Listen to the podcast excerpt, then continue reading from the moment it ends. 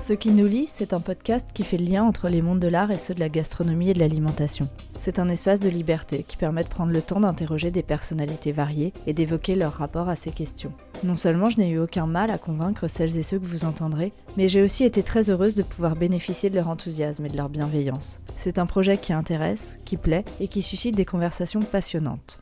Chaque mois, deux nouveaux entretiens seront mis en ligne et vous permettront de découvrir des personnalités venant d'univers très variés, des artistes, mais aussi des professionnels de la gastronomie qui portent ces questions. Je suis Camille Brachet et je suis l'hôte de ce podcast. J'ai rencontré Jean-Philippe de Tonac le 13 mars 2018 à Paris. Jean-Philippe de Tonac est écrivain, journaliste et éditeur. Il a publié de nombreux ouvrages sur des sujets très variés, mais dans le cadre de ce podcast, je citerai ceux qui l'ont imposé comme un véritable spécialiste du pain. La France et son pain, histoire d'une passion, le Dictionnaire universel du pain, le Larousse du pain, ouvrage écrit en collaboration avec le boulanger Eric Kaiser, et le tout dernier paru, À la recherche du pain vivant, du grain au pain, un entretien avec Roland Feuillas, le célèbre boulanger de Cucugnan. Durant notre conversation, je lui ai demandé d'où lui venait cet intérêt pour le pain et ce que cet aliment représentait pour lui sur le plan symbolique. Nous avons également abordé son rapport à l'alimentation en général, ainsi que son degré d'engagement quant au mode de production et de consommation alimentaire. Je l'ai aussi interrogé sur ses moteurs créatifs, son usage des réseaux sociaux et son rapport à la nature qui semblait tenir une place importante sur ses profils en ligne. Bonjour Jean-Philippe de Tonac et merci d'avoir euh, accepté cette rencontre. Euh, vous êtes écrivain, éditeur, journaliste. Vous avez beaucoup écrit sur le pain, mais aussi sur le corps et l'anorexie, euh, des sujets en lien avec ces questions de l'alimentation. Alors je vais rentrer directement hein, dans le vif du sujet et je vais commencer par vous demander d'où vous vient cet intérêt pour le pain et en quoi le pain vous inspire et est-ce que vous l'envisagez comme une production culturelle? Alors il est toujours un peu difficile de de donner euh, une origine à ses passions. Je ne sais pas très bien en ce qui me concerne euh, pourquoi le pain. une fois qu'il est là, il paraît avoir été toujours là, mais on n'arrive pas à, comprendre comment il est rentré dans notre espace intime. Je citerai un, souvenir, euh, c'était en 1983 au Maroc, où j'habitais, et il y avait là un boulanger qui, qui travaillait le pain euh, selon des règles euh, très archaïques. Enfin, c'est la dimension archaïque qui m'a frappé, euh, le côté rudimentaire, président à l'élaboration d'un produit essentiel pour ce peuple marocain au moment où je le croisais, et pour mes ancêtres probablement. Au fond, comme une vérité, au fond, plus on se rapprochait des nourritures qui nourrissent à la fois le corps et, davantage, plus on, retrouverait peut-être quelque chose de ce rudimentaire euh, à propos duquel on, peut difficilement tricher. Parce qu'on voyait tout, hein, quand on était dans le fournil, on voyait tout. Il n'aurait pas pu nous cacher grand-chose.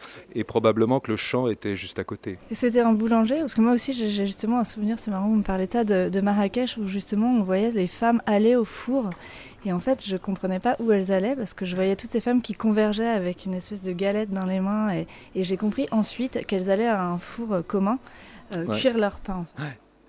Alors c'est vrai, la question est importante parce que le, pain a été essentiellement une affaire de femmes. Dans la longue histoire du pain, ce sont les femmes qui ont plutôt euh, assumé la transformation du grain jusqu'au pain. Mais les hommes euh, apparaissent dans l'histoire du pain avec Rome, avec la Grèce et avec Rome. Et en tous les cas, là, c'était un homme qui, pétrissait, c'était un homme qui vendait, euh, c'était des gestes masculins. ça tranche énormément hein, le monde masculin et le monde féminin dans l'approche alimentaire. Mais là, c'était un homme, quoi. Mais c'est pas trop ce qui m'a retenu que, la, encore une fois, le côté vétuste des lieux, le côté même pas paysan, mais le côté préhistoire un peu, quoi. C'était donc l'année 83, me semble-t-il, donc euh, quelques années. Je m'intéressais pas au pain à l'époque, vraiment, mais ça a été un premier signe, voilà. Et donc après, qu'est-ce qui s'est passé? Alors après, il y a forcément, euh, vous avez été éveillé, votre sensibilité a été éveillée à quelque chose que vous ne sauriez nommer. Ça ne s'appelle pas forcément le pain, ça s'appelle autre chose. Et vous allez porter votre attention au cours des voyages euh, à quelque chose qui a à voir avec cette affaire. Donc c'est lié au voyage quand même au fait que ce soit multiculturel? Non, c'est pas non, cet aspect-là. c'est, je pense que ça, ça participe aussi, comme je, je rencontre le pain au nord du Maroc, à Tétouan, je pense que ça appartient déjà à une espèce de mare nostrum, à un espace culturel bien déterminé, où le pain, le blé en tous les cas, apparaissent comme dénominateur commun de toutes ces cultures. Et comme j'aime ces cultures, j'aime cet espace culturel, alors en voyageant évidemment d'un pays à l'autre, je croise le pain dans des formes différentes, des céréales différentes, ça, ça commence à m'interroger un petit peu. ouais. Euh, alors dans le livre d'entretien que vous avez coécrit euh, avec Roland Feuillat, euh, il dit lui que le pain est la métaphore parfaite de ce que nous entendons par nourriture. Qu'est-ce que vous pensez de cette vision des choses? Historiquement, en tous les cas, euh, le pain et la transformation des céréales appartient à, l'origine de, de- de- de ce que nous sommes. Donc nous sommes, nous, des, des- des enfants d'agriculteurs, ceux qui se sont un jour arrêtés. Leurs ancêtres chassaient, cueillaient, donc étaient dans un rapport un peu libre, un peu ludique peut-être avec la nature. On, prenait ce qui venait, et parfois rien ne venait. Et puis les agriculteurs, on les sent déjà beaucoup plus préoccupés d'un rendement, de- d'un travail qui doit aboutir à un, résultat. Euh, Il y a moins de légèreté, je trouve, chez les agriculteurs. D'ailleurs, ça commence par un meurtre, c'est Cain et Abel. Le pain est- est, à mon sens, une histoire tragique. Je ne peux pas la voir autrement que tragiquement, cette histoire. Et puis, euh, c'est une série de morts. On, met le grain en terre, il faut qu'il meure pour donner un fruit, l'épi, porteur de, de grain. On écrase le grain sous la meule, c'est un deuxième, une deuxième mort, etc. Et jusqu'au four, au fond, c'est une succession de morts et de renaissances. Et il est évident que les premiers hommes, les premiers agriculteurs ont réfléchi à ces métaphores tellement puissantes qui parlaient aussi de leur, leur, leur- leur condition d'être des êtres pour la, vie et pour la mort, et qui un jour connaîtraient la mort et qui peut-être continueraient dans l'au-delà à vivre quelque chose, comme le grain qui meurt en terre et qui continue. Donc vous pensez que cette fascination pour cet objet, parce que c'est un objet qui a aussi été traité par les peintres, euh, vous avez fait un ouvrage d'ailleurs, euh, collaboré un ouvrage euh, là-dessus, ça viendrait de cette fascination pour la mort, la renaissance? Oui, sans être morbide, je pense que les hommes ont, ont- ont eu à affronter la question de, de leur disparition.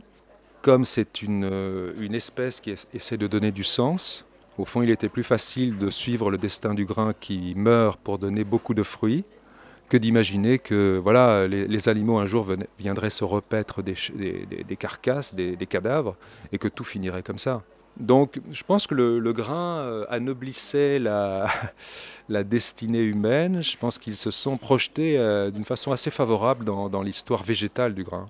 Alors aujourd'hui, on résume souvent euh, le pain au gluten, alors que certaines farines, dans, dans certaines farines, il y en a très peu, et que la forte teneur en gluten du pain traditionnel est aujourd'hui avant tout liée à des blés de plus en plus hybridés et appauvris. Du coup, face à cette tendance qui vise à dénigrer le pain et à plébisciter les régimes sans gluten, le pain est vu un peu aujourd'hui comme un aliment euh, à éliminer. Euh, quelle est votre position face à ce procès? Alors le, le procès est pertinent de toute façon parce qu'il a, il concerne donc euh, la transformation des blés modernes. Alors ce qu'on appelle blé moderne, ce sont au fond l'hybridation, c'est une loi de la nature. hein. Les, plantes euh, se marient comme nous un petit peu, on flirte dans les, cafés, euh, dans les restaurants, et les plantes elles flirtent dans les champs. Donc deux plantes mises au contact l'une de l'autre en engendrent une troisième d'une certaine façon. Donc l'hybridation, c'est une loi naturelle. L'homme, lui, a eu euh, l'idée d'hybrider avec une, euh, une recherche et une attente particulière. Il voulait des blés plus courts, il voulait des blés porteurs de plus de gluten, il voulait ceci, il voulait cela. Donc c'est lui euh, qui commence à imposer sa, sa loi au monde naturel et on rentre dans une sélection naturelle d'un tout autre type. Et, tout ça aboutit à des blés qui sont, sur le plan du rendement, bien plus intéressants et sur le plan nutritionnel, désastreux.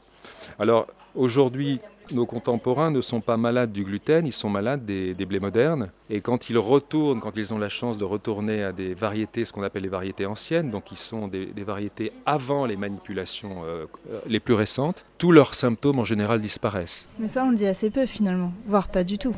On le dit peu parce que c'est encore économiquement une, une niche, je pense que ça fait 1 ou 2% de la production, donc c'est encore assez dérisoire.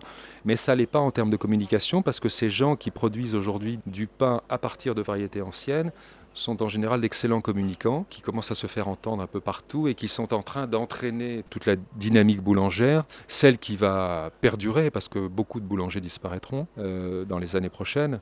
Et ceux qui euh, persisteront ne pourront persister qu'à la condition de remettre en, cause tout leur process boulanger.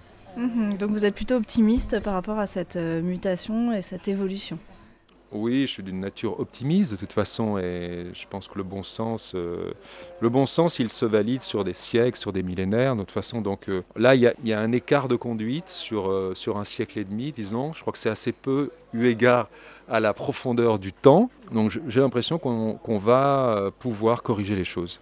Alors, est-ce qu'il vous paraît aujourd'hui envisageable de dissocier l'alimentation et la gastronomie de la santé et du rapport que nous entretenons avec nos corps? Bon, alors moi j'ai une réponse qui est la mienne, qui est, confirmée par les, travaux que je publie, c'est-à-dire qu'il me paraît assez fou que des gens ne, se soucient pas de ces questions encore aujourd'hui. Mais je le vois autour de moi. À la fois ceux qui produisent l'alimentation, ceux qui la consomment, c'est quand même fou que, informés comme nous le sommes, on puisse continuer à se maintenir dans ce déni tout ça parce qu'au fond, la nourriture est bon là au niveau, au niveau là, du palais, est très mauvaise en dessous. Il y, a, un petit orgasme qui dure quelques secondes et puis un, très mauvais bilan qui dure des heures, des journées, des mois, une vie entière. Donc au fond, bon, les fumeurs sont pareils. Hein. Les fumeurs ont un plaisir qui engendre des dégâts et ils, préfèrent le plaisir et ils deviennent addicts à ce qui leur nuit. Enfin, je pense que cette alimentation qui fait tant de tort à tout, et à nous en premier. Euh, elle a peut-être aussi une dimension addictive très, très forte, je ne sais pas. Euh, ce sont des produits quand même qui ont été pensés dans l'idée de l'aliénation du consommateur. Donc il est beaucoup plus difficile de renoncer peut-être à un, Coca-Cola quand on a été élevé avec du Coca-Cola que de renoncer peut-être à un bon, un bon engrain, un bon épeautre. Je crois que c'est ça la difficulté aussi. Hein. Vous avez écrit un ouvrage sur l'anorexie il y a quelques années, euh, dont le sous-titre était Enquête sur l'expérience de la faim. Euh, quelle place pour la faim aujourd'hui dans une société où on est plutôt dans une surconsommation alimentaire, euh, où on mange souvent trop, trop gras, trop salé, trop sucré? C'est une question compliquée parce que la faim est, très présente à l'échelle planétaire. Bien sûr, je, parle dans nos sociétés voilà, contemporaines. Pour, nous, on, a quand même, on est quand même confronté aussi à la fin parce qu'on a de plus en plus sous les yeux euh, le spectacle de, personnes qui sont euh, rejetées du système. Donc, bon, la, fin ne, nous affecte plus de la même façon, mais je crois que son idée est, est toujours aussi, aussi prégnante puis la fin, euh, c'est un peu, vous savez, le, personnage de Franz Kafka termine euh, son grand œuvre par une nouvelle qui s'appelle Le champion du jeûne, qu'on traduit aussi par euh, un artiste de la faim. Et il raconte cette chose incroyable, c'est que à la fin du 19e siècle, des champions du jeûne se donnent en spectacle dans toute l'Europe. Donc par voie d'affiche, on annonce que le jeûneur va faire un jeûne de 40 jours et pour s'assurer qu'il n'y ait pas de tricherie, la foule entoure la cage jour et nuit pendant les 40 jours pour être sûr qu'on ne lui glisse pas une banane, euh, cacahuète et, autres. Et le, spectacle du jeûne, qui est quand même le, spectacle le plus ennuyeux qui puisse exister, hein, déchaîne les passions. Et Kafka, qui est très obsédé par ces questions-là, écrit une nouvelle, c'est la dernière nouvelle de, de, sa vie. Et quand on demande à la fin de la nouvelle au jeûneur euh, pourquoi est-ce qu'il jeûne, il dit euh, au fond s'il avait pu se, se, remplir le ventre comme les autres, il l'aurait fait, mais qu'il a faim d'autre chose. Et je pense que la faim que vous interrogez, qui est visible dans la rue, elle renvoie aussi à ce que nous ressentons tous dans cette société, c'est que cette société nous nourrit, mais qu'elle ne nourrit pas ce qui a faim en nous et qui a toujours faim. Quoi et de plus en plus fin. Le pain vivant, c'est euh, votre dernier ouvrage. C'est un entretien avec Roland Feuillas. Euh, donc c'est un livre qui parle de pain, bien sûr, euh, mais aussi et surtout, je dirais presque, de plein d'autres choses, d'environnement, d'agriculture, du biologique, de la société, du rapport au monde. c'est une vision assez large. comment est-ce que vous vous, vous situez face à la question environnementale? Est-ce que vous êtes quelqu'un d'engagé sur ces questions? Et quel consommateur vous êtes? Bah, engagé, oui. Euh, le, pain me, conduisait progressivement à faire des choix. D'abord à expliquer une situation. J'ai fait ça sous la forme d'un dictionnaire pour rendre compte de, ce qu'était le pain dans tous les pays depuis 10 000 ans. Et puis ensuite, petit à petit, j'ai laissé paraître mes choix euh, euh, en travaillant de, façon étroite donc avec ce boulanger paysan qui lui aussi a fait des choix. Donc par le pain, on peut, désigner un petit peu ses propres valeurs. Et le pain est vraiment un, lieu, j'ai toujours compris que le pain était euh, le lieu le plus emblématique pour dire l'état de dégradation, de déliquescence d'une société, et peut-être le lieu aussi où on pouvait, d'une façon la plus évidente, reconquérir le terrain, sur l'adversaire, sur l'ennemi. Et j'utilisais souvent l'image du, village gaulois, euh, qui est donc euh, village gaulois dans une Gaule envahie, donc par Monsanto, et voilà, c'est le romain d'aujourd'hui. Mais le petit village, c'est ce pain euh, plein de ses vertus nutritionnelles, et qui, parce qu'il sait les défendre, va conquérir tout le territoire. Voilà. Donc euh, pour moi, euh, parler des, variétés anciennes, parler d'un boulanger paysan, qui était aussi un homme qui travaillait dans un système, qui l'a quitté, ça a la vertu de dire le pain n'est pas simplement un, aliment parmi les autres, il est, euh, il est une arme de combat. quoi. Et du coup, en termes de consommation, comment est-ce que vous fonctionnez j'ai des enfants qui me reprochent de ne pas être assez, assez aigu dans mes choix. C'est intéressant ça parce qu'on se rend compte que beaucoup en fait en ce moment c'est les enfants qui sont moteurs. Ce que me disait Michel Troisgros, c'est César qui est moteur. Olivier Rollinger m'a dit la même chose avec Hugo. Moi je fais attention mais bon sur le pain je suis très attentif mais pour le reste bon je vais dans les magasins bio mais il paraît que là aussi, il faudrait discriminer entre bio et bio, et je ne suis pas assez affûté. Mais la tendance serait un jour d'aller produire ma propre, euh, mes propres légumes et mes propres blés. Mais j'ai encore des livres à faire, mais, mais, mais j'aimerais bien faire ce choix. C'est un projet. D'accord. D'ailleurs, c'est intéressant que vous parliez de ça, parce que je trouve que quand on regarde votre compte Instagram, ce que j'ai fait euh, pour préparer cet entretien, euh, la nature y tient une très grande place. On se demande un peu comment est-ce que euh, vous articulez ce besoin avec votre vie parisienne. Bon, moi j'ai toujours été très proche. Je voulais être vétérinaire quand j'étais jeune. Donc la, compagnie du, monde animal et végétal a toujours été très très importante. Après, je suis aussi euh, obsédé par les livres, donc euh, il fallait venir là où on produisait les livres, à Paris, rencontrer ceux qui les aimaient aussi, qui les, écrivaient, qui les publiaient.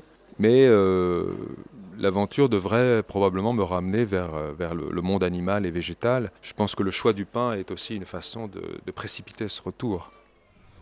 Euh, et sur ce même compte, on trouve à l'inverse euh, très peu de photos, de plats, de réalisations culinaires. Euh, donc je voulais savoir ce que vous pensiez de cette médiatisation justement croissante de la gastronomie actuellement et de la profusion de visuels culinaires sur les réseaux sociaux. Non, je trouve c'est très très très intéressant justement euh, comme symptôme de, de, cette fin d'autre chose. Et moi je verrais dans ce besoin de, de cuisiner chez soi, de toucher euh, la matière, de la transformer, les signes de cette, de cette recherche de l'homme contemporain, de se reconnecter. Alors il ne peut pas se reconnecter au champ, au, jardin, il se connecte aux fruits du jardin et du champ, fait ce qu'il peut, mais ça participe de ce qui est à l'œuvre aujourd'hui. C'est après, après avoir coupé, tenté de, couper le cordon ombilical avec la nature. Et d'ailleurs, quand on l'a coupé, la nature et, l'enfant étaient en état de, cessation, de vie. Quoi. Donc c'est drôle, c'est coupé pour faire mourir deux entités. Donc la reconnexion de ce cordon euh, fait revivre les deux et ça, se passe déjà en ville dans, une cuisine. Donc ça me paraît euh, être plein de, de signes encourageants. quoi au-delà du clinquant, des, émissions, etc. Mais tout ça, tout ça sert le, mouvement. Mais le, plus, moi j'ai publié des livres de recettes, par exemple en pain, on, a, on atteint des résultats économiquement incroyables. les livres de recettes euh, de cuisine marchent très très bien. Voilà, on a, j'ai publié, j'ai écrit avec Eric Kayser le Larousse du pain. ça a été euh, un succès invraisemblable. Il a été traduit dans 10 pays pour un livre français, euh, c'est très rare, et dans chaque pays ça a été un succès. Ce qui veut dire que voilà, un livre français conçu par des Français à partir de recettes de pain français, ça intéresse une, Autrichienne, une, une, Australienne, un Péruvien qui, dans leur cuisine, tentent l'aventure. C'est fascinant. Mais c'est peut-être le pain qui fait ça. Ouais, je crois que les, livres, les recettes qui touchent aussi aux légumes, au, véganisme et tout ça, ça marche très très bien. Hein. Donc tout ça qui parle de, du, monde perdu, hein, un petit peu. Je crois que c'est ça qui, qui, qui nous, nous appelle. Alors quel mangeur êtes-vous? Je suis ce qu'on appelle un flexitarien parce que je, m'adapte euh, à mon hôte qui, cuisine et dont je veux honorer la cuisine. Donc euh, si on me cuisine quelque chose qui n'est pas dans, tout à fait dans mes habitudes, je le mange. Mais chez moi, jamais je ne cuisinerai de viande par exemple. Ça, c'est... Et ça, c'est récent Non, ça, a toujours, été... toujours été comme ça. Je mange du poisson, par contre, donc ça, c'est assez curieux. Je m'en arrange euh, en rappelant que pour le monde grec, par exemple, le poisson n'était pas dans le, monde animal. Je n'arrive pas assez à entendre le, cri, du, poisson dans les filets. Meurt, quoi. Ça. Et je pense que si on l'entendait, ça serait un hurlement absolument vertigineux, parce que ce sont des milliers de, hein, d'espèces comme ça dans les filets, ramenés comme ça. Vous imaginez si c'est... Vu comme ça, mais ça fait peur. Donc en tous les cas, je mange du poisson, je mange essentiellement des céréales et des légumes, quoi, et des, des fruits secs. Donc plutôt sain plutôt très sain même. Oui, enfin, encore une fois, j'ai des enfants qui pensent que je peux encore améliorer. Alors avant d'écrire sur le pain, euh, vous avez décidé de passer un CAP boulanger, ce que je trouve assez, euh, assez fascinant. Euh, est-ce que c'était pour attester du sérieux de votre engagement ou juste par simple curiosité, parce que vous vouliez savoir avant de pouvoir écrire sur Alors c'est les deux, mon capitaine. C'est que, bon, il y avait une grande curiosité de toucher les pâtes, mais je les aurais touchées parce que j'avais des amis boulangers, donc euh, j'étais déjà en contact, mais c'est toucher les pâtes dans le cadre d'une formation par laquelle euh, les boulangers passent pour savoir le stress, le niveau d'enseignement, etc. C'était vraiment un peu de la sociologie. Et en même temps, euh, c'est vrai que je sais que je suis dans un pays où il y a des lignes maginaux, que les intellectuels et les manuels ne sont pas dans les mêmes camps et que le pain touche des, deux côtés. Il fallait pouvoir euh, œuvrer en moi déjà la réconciliation pour être pris au sérieux et je crois que ça a été, euh, ça a été mis à mon crédit quand je suis allé au, devant de la profession. Le fait d'avoir fait cet effort, je pense que ça, a changé les choses. Et du coup, vous en avez pensé quoi concrètement de, euh, cet enseignement? Parce que j'ai entendu des, boulangers, par exemple comme Christian Vasseur, critiquer pas mal, dire que finalement on n'apprend pas à faire du bon pain dans ces formations-là, qu'on apprend à aller vite, à être rentable. C'est votre regard à vous, c'est ce que vous avez senti. Moi, je veux être respectueux de l'école dans laquelle je suis allé parce que c'était d'un très bon niveau. Disons que le contenu est problématique. Je crois qu'il est, il est daté, ce contenu. Il n'a pas intégré euh, toutes les révolutions qui sont en train de... Ouais, mais ça, c'est peut-être problématique, justement. Pour la qualité du pain, du, boulanger de base. Euh. Voilà, on peut, on peut se placer euh, d'un côté et de l'autre. D'un côté, c'est dire que l'enseignement est de qualité. Euh, ça, c'est un peu de la langue de bois, non Non, non, parce qu'il y, y, a quand même une, somme de, connaissances en, trois mois et demi qui sont euh, transmises ahurissantes. Quoi. Donc ça, c'est déjà un tour de force. Quand vous sortez de là, en trois mois, vous avez vraiment euh, fait des pains toute la journée. Enfin, c'est quand même fou, quoi, ce qu'ils arrivent à faire. Ensuite, le contenu, c'est vrai que moi, j'ai continué à apprendre beaucoup de choses en sortant de cette école, qui ne m'avaient pas été enseignées. Notamment tout ce qui a trait au levain, qui est enseigné d'une façon très théorique dans les cours, et on, ne s'occupe pas du tout, comme c'est pas au programme du CAP, on s'occupe pas vraiment de transmettre ce qui est quand même l'essence de la panification. Et au niveau de la prise de conscience de tout ce qui, est, ce qui tourne autour du biologique, de l'importance du choix des blés, etc., c'est enseigné Alors il y a 10 ans, donc je l'ai passé en 2007, euh, ce n'était pas le cas, on n'était pas encore là, mais ça évolue très très vite, donc euh, il faut que je, puisse euh, faire un tour. ça a peut-être changé, j'imagine que ça, ils sont un petit peu obligés de s'adapter. quoi. Je suis pas sûre apparemment, c'est ça qui a été ah reproché. Ouais. Ça a l'air de dire qu'en fait on pouvait critiquer les qualités de pain dans les boulangeries euh, classiques, mais que finalement c'était pas vraiment de la faute des boulangers et plutôt des formations qui n'étaient pas connectées à ces questions euh, actuelles. Alors il y a une formation dans le sud qui est assurée par euh, Thomas Teffry Chambellan, qui est, je crois c'est la seule formation à partir du levain, on enseigne que des pains au levain. Une formation courte aussi, mais il faut améliorer quoi. Du coup, aujourd'hui, vous, vous allez me contredire si c'est plus le cas, mais vous intervenez à l'Institut des hautes études du goût à Reims. C'est ça. Et au cordon bleu. Alors, est-ce que vous pouvez me parler de votre, de votre enseignement et me dire pourquoi vous avez choisi d'intervenir dans ce cadre? Euh, Est-ce que c'est avant tout par volonté de transmettre euh, vos ah connaissances ou c'est pour l'échange? C'est pas anodin de, de décider d'aller euh, dans un cadre euh, plutôt euh, scolaire, hein, c'est le cas de le dire, dans une école Alors là, ce n'est pas une école à proprement parler, ce sont des, adultes en, reconversion, en formation, etc. Oui, ça m'intéresse beaucoup. Euh, quand, vous avez fait autant de livres que moi sur le pain, c'est que vous avez envie de rappeler vos contemporains à l'ordre de, l'importance du pain, au moment où ils pensent qu'on va pouvoir s'en défaire, que c'est un aliment daté, leur rappeler d'abord la, la, place qu'il a occupée dans le passé, et la place qu'il occupera demain à partir du moment où il aura reconnecté la Terre. Donc, comme je m'adresse à des étrangers qui viennent en France pour apprendre euh, bon, la gastronomie, moi je trouve euh, plutôt plaisant d'avoir l'occasion de, dire quelque chose du pain vrai. Alors, le pain vrai, c'est le pain mémoire et c'est le pain nutrition. Presque le pain sacré, je crois qu'il y a trois entités qu'on ne peut pas détacher quand on pense au pain. Et je suis très heureux de pouvoir essayer de glisser ça à des gens qui vont faire du pain peut-être demain ou de la gastronomie, mais qui toucheront plus ou moins aux, céréales. quoi. D'accord, donc c'est une perspective plutôt historique. Alors là, oui, là par exemple à l'Institut des hautes études du goût, je fais un cours sur le renouveau de la boulangerie euh, française depuis les années 80. Dans les années 80, on pensait que les boulangeries allaient disparaître, hein. la situation était grave. Et il y a eu un renouveau quoi, et qui, qui se poursuit aujourd'hui avec les variétés anciennes. Mais sans ce renouveau, euh, on achèterait tous le, pain dans les supermarchés aujourd'hui. Est-ce que pour vous, le pain, euh, c'est forcément euh, du pain nature, traditionnel, au levain? Et ou est-ce que ça peut. Qu'est-ce que vous pensez en fait des pains plus inventifs, plus créatifs? Parce que je sais que certaines postures défendues par les défenseurs du pain, c'est le pain, c'est absolument nature, on ne vient pas rajouter du curry, du cumin. Comment vous vous positionnez par rapport à ça? Je pense qu'on quand on a un mauvais produit de, base, on est un petit peu obligé de masquer euh, les, choses. quoi. C'est un petit peu normal. Mais il y a des boulangers euh, reconnus. Euh, je pense par exemple à Gontran Cherrier, qui est plutôt réputé ah et qui fait tout un tas de pains très inventifs. Alors lui, c'est encore différent parce qu'il a un parcours de cuisinier-pâtissier il est très créatif. Je comprends, le connaissant, je le connais bien. Je comprends son, souci d'innover, de marier. Ça, je, m'incline.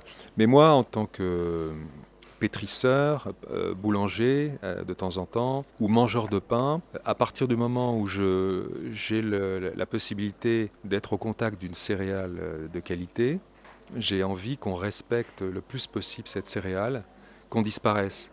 Au fond, euh, que ce soit les, ingrédients rajoutés, les condiments, les, tours de bon, les tours de prestidigitation du boulanger, etc. Tout ça euh, atténue, ternit euh, la, valeur première et du vin, et du pain, et du lait, etc. Donc oui, je serais plutôt amateur d'un engrain fait avec un levain d'engrain qui soit à partir de la même céréale. Oui, ça, ça me plaît davantage.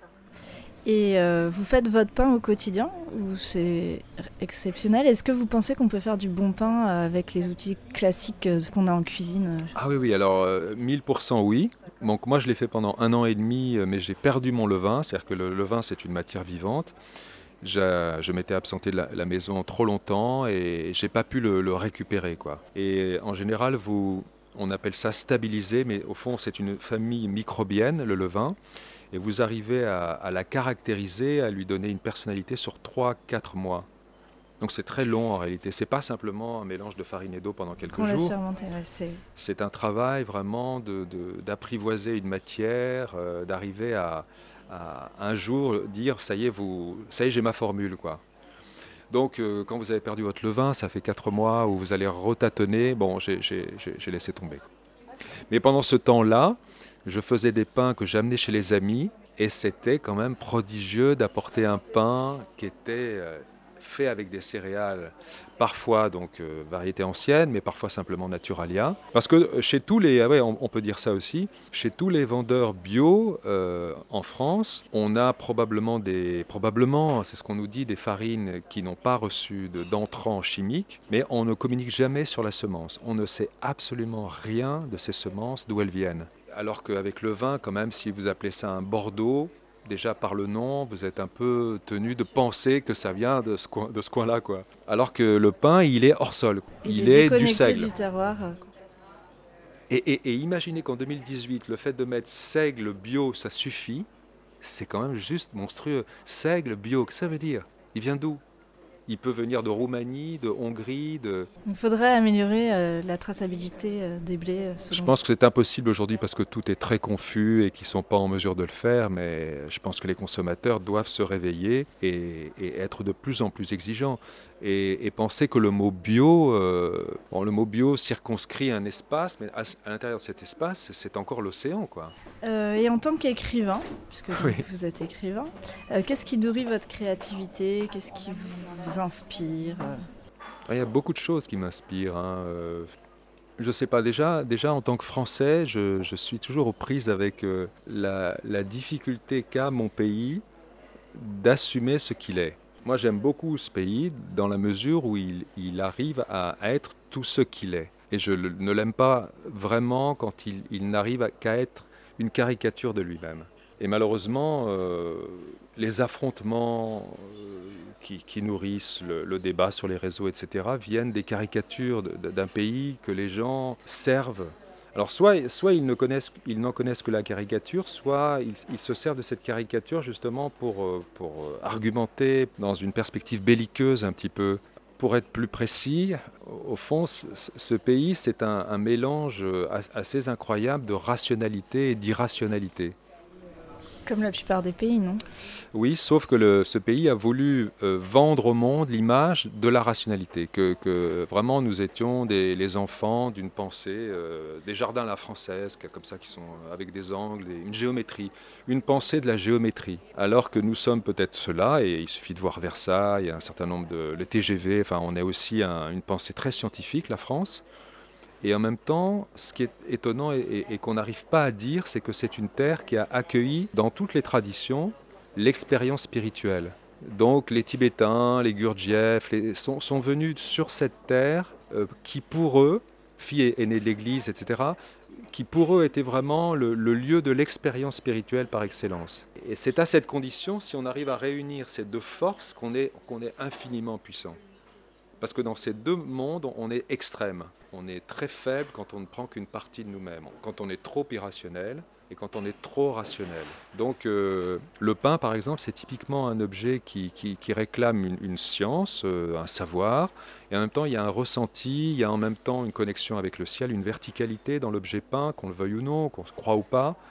Et si on rassemble tout ça, Là, on, est promis à faire un pain euh, qui, bouleverse euh, l'essence et qui bouleverse le mangeur qui dit j'ai faim d'autre chose.